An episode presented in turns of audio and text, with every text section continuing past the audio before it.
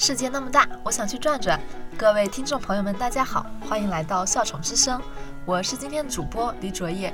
今天为大家推荐的是魔方。提到魔方，可以说是我的童年梦想啦。第一次看到有人复原魔方，是在旅游的大巴车上。在我无聊的四处张望的时候，一个大叔吸引了我的目光。他手里把玩着一个三阶魔方，转得很慢，嘴里好像还嘟囔着什么，但是真的可以一步步复原哎！我当时的感觉就是好神奇，好厉害啊！从此激发了我对魔方的关注。一九七四年，匈牙利建筑学和雕塑学教授卢比克发明了第一个魔方。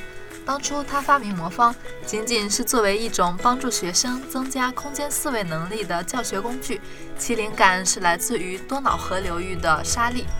直到魔方在手时，他将魔方转了几下后，才发现如何把混乱的颜色方块复原，竟是一个有趣而又困难的问题。卢比克就决心大量生产这种玩具。魔方发明后，不久风靡世界。人们发现这个小方块组成的玩意儿实在是奥妙无穷啊！魔方在中国的发展前景也越来越好。二零零七年十月一日，广州公开赛在广州市南武中学举办，这是我国第一场专业魔方赛事，各项成绩均得到 WCA 的认可，预示着我国的魔方比赛走向正规化，开始与国际魔方比赛接轨。二零零九年。北京夏季魔方公开赛是中国魔方界走向世界最重要的里程碑。超过一百五十人的惊人参赛阵容，集结了全中国有史以来最全的魔方高手。十四项全国纪录、两项亚洲纪录、五项世界纪录在这场比赛中诞生。那届比赛的举办地铁道部党校，也成为了那一代人终身难忘的地方。二零一五年七月三十一日。扬州市魔方协会召开第一届全员大会，同年十一月十六日获得社会团体法人登记证书，成为中国第一个由体育总局主管并且正式注册的魔方协会。中国的魔方运动终于得到政府认可，欣喜而又紧张地进入体育运动序列的目标迈出了坚实一步。二零一五年十月二日。第一届中国魔方锦标赛的成功举办，以及2016年亚洲锦标赛举办权落户北京。随着大赛的接连登场，我们的主办和设计团队真正具备了承办世界级赛事的能力。中国的魔方比赛也不再是闭门造车、无人问津的历史，也不是邯郸学步、亦步亦趋的模仿者。魔方发展到现在。对于我们大脑的开发有很大的帮助。我们现在的应试教育开发的是左脑，而实际上大脑左半球是辅助的，右半球是主要的。深层次的思考、深层次的创意、深层次的记忆以及永久性的记忆都是靠右脑注意力。右脑储存量是左脑的十万倍，右脑处理速度是左脑的一百万倍。由此可见，开发右脑的重要性，而我们恰恰忽略了右脑注意力的开发。多训练右脑注意力，可以事半功倍。复原魔方可以培养孩子们的注意力。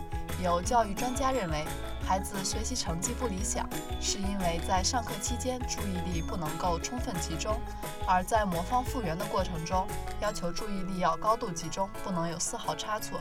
只要一步转错，就会直接导致整个魔方不能复原。所以，魔方是训练注意力的绝佳工具。复原魔方可以增强我们的记忆力以及几何等学科的空间想象力。比如盲拧，就是玩家先观察魔方状态，并且进行记忆，记住后用眼罩蒙住眼睛，并快速还原魔方。这类魔方玩家大多对于魔方有着极大的兴趣。他们的立体空间感和空间想象力都很厉害。通过魔方训练，我们也可以锻炼自己的大脑，提高大脑的反应速度，从而提高数学等学科的思维能力。